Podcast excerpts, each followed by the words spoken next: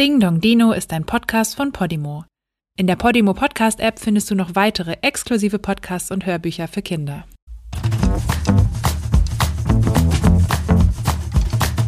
Hey, was ist da draußen los? Da ist doch irgendwas im Busch. Ich platze fast von Neugier. Da schellt es endlich an der Tür. Ach ja, heute ist ja wieder Dino-Tag. Der Tag, den ich am liebsten mag. Ding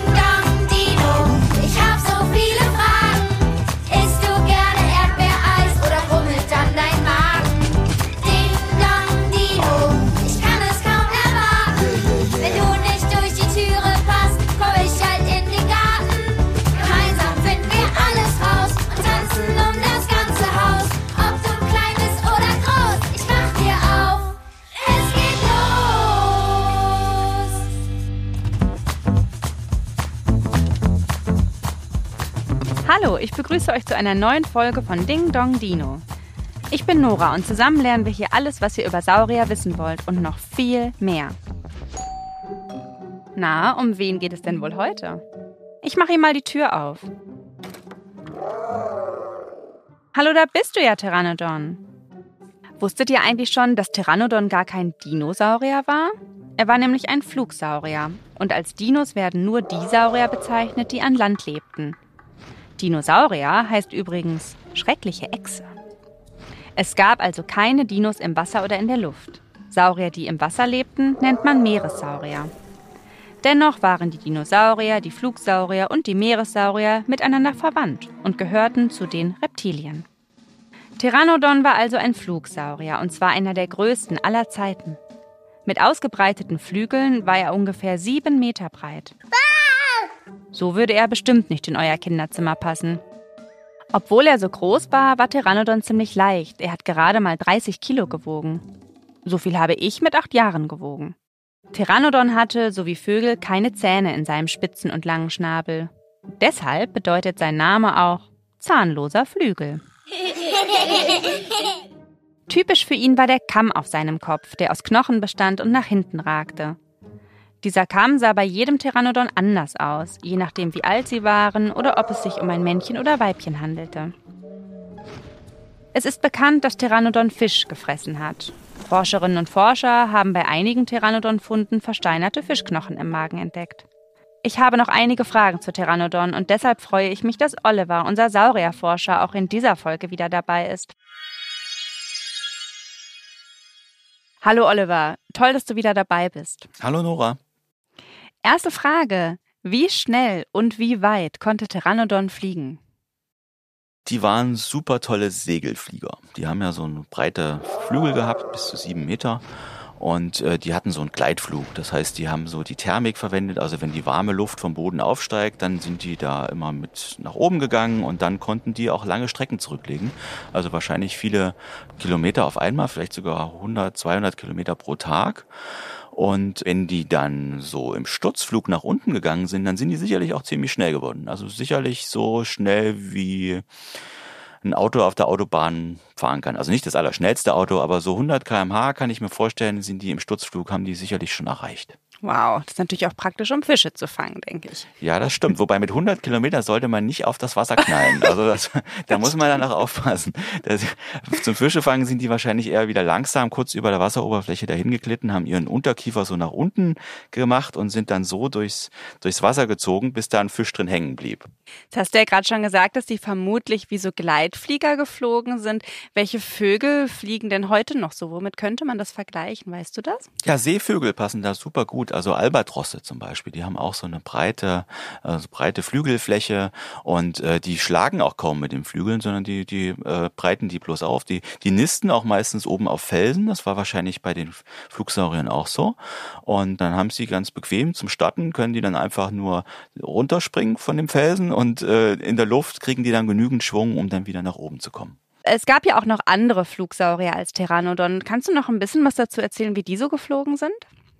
Es gibt prinzipiell erstmal Flugsaurier, die haben einen sehr kurzen Schwanz. Dazu gehört der Pteranodon und es gibt auch Langschwanz-Flugsaurier, die sozusagen besser mit dem Schwanz auch dann steuern konnten in der Luft.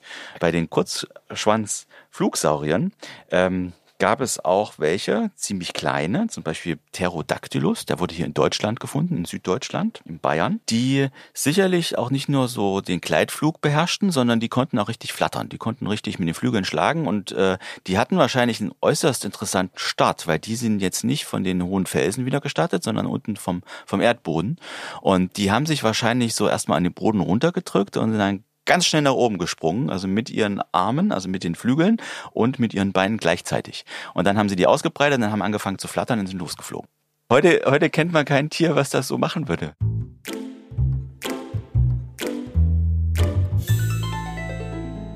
Wir haben ja schon gelernt, dass die Dinosaurier, die Flugsaurier und die Meeressaurier miteinander verwandt waren.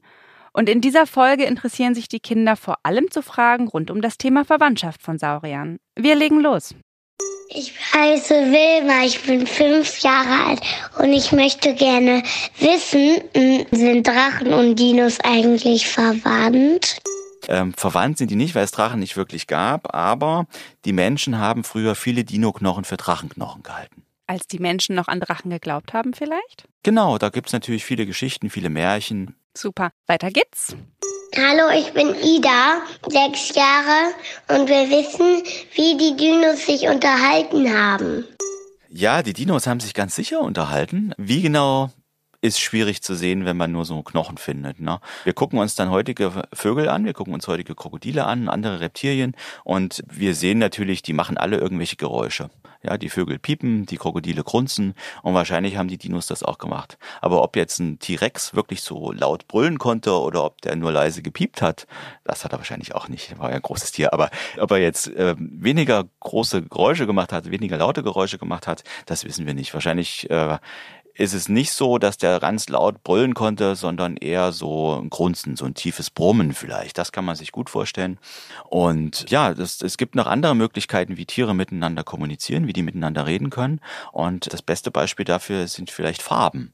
Ja, die Dinos hatten ja Federn oder auch Haut und aber sicherlich hatten da in der, der Werbezeit, also wenn die, die Männchen die Weibchen beeindrucken wollten, hatten die auch Möglichkeiten dafür. Also man kann sich das vielleicht so vorstellen, dass die so Hautfalten hatten am Hals, die eigentlich ganz unscheinbar vielleicht auch grün waren, dass die nicht so auffallen und nicht von den Raubdinos gleich gefressen werden.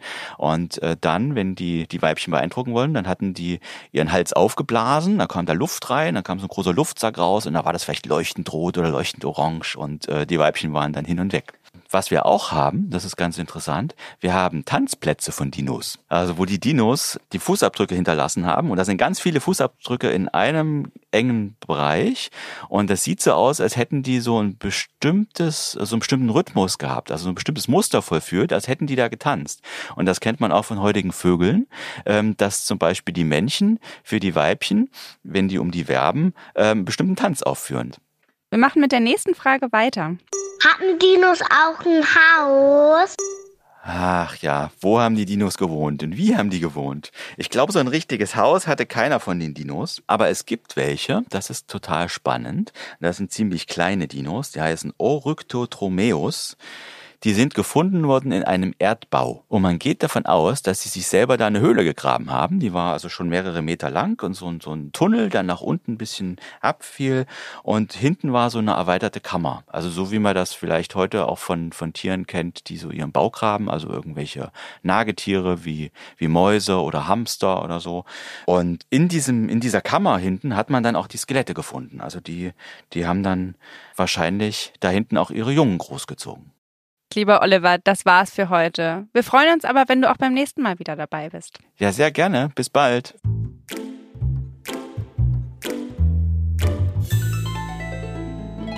Wir sind schon wieder am Ende. Das war die dritte Folge von Ding Dong Dino. Versucht doch mal zu raten, um wen es beim nächsten Mal geht.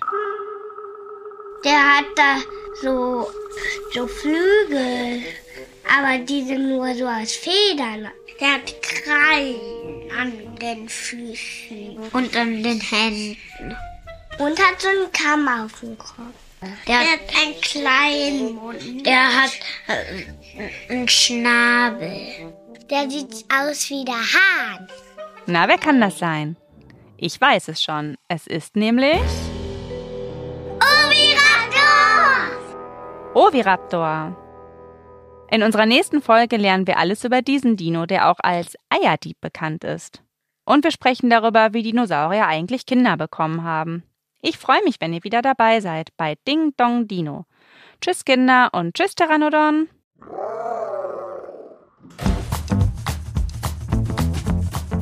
Wenn euch diese Folge gefallen hat, dann freuen wir uns total, wenn ihr euren Freundinnen und Freunden von Ding Dong Dino erzählt. Und wenn ihr auch eine Frage für Oliver habt, dann schickt uns eine Mail an podcast.dingdongdino@gmail.com. Ding Dong Dino ist ein Podcast von Podimo, produziert von Nora Burgert-Ab und Anna Scholz. Sounddesign Joscha Grunewald. Titelmusikproduktion Louvre Music. Ding Dong Dino ist ein Podcast von Podimo. In der Podimo Podcast App findest du noch weitere exklusive Podcasts und Hörbücher für Kinder. Alle Inhalte in der App kannst du jetzt 30 Tage lang kostenlos hören.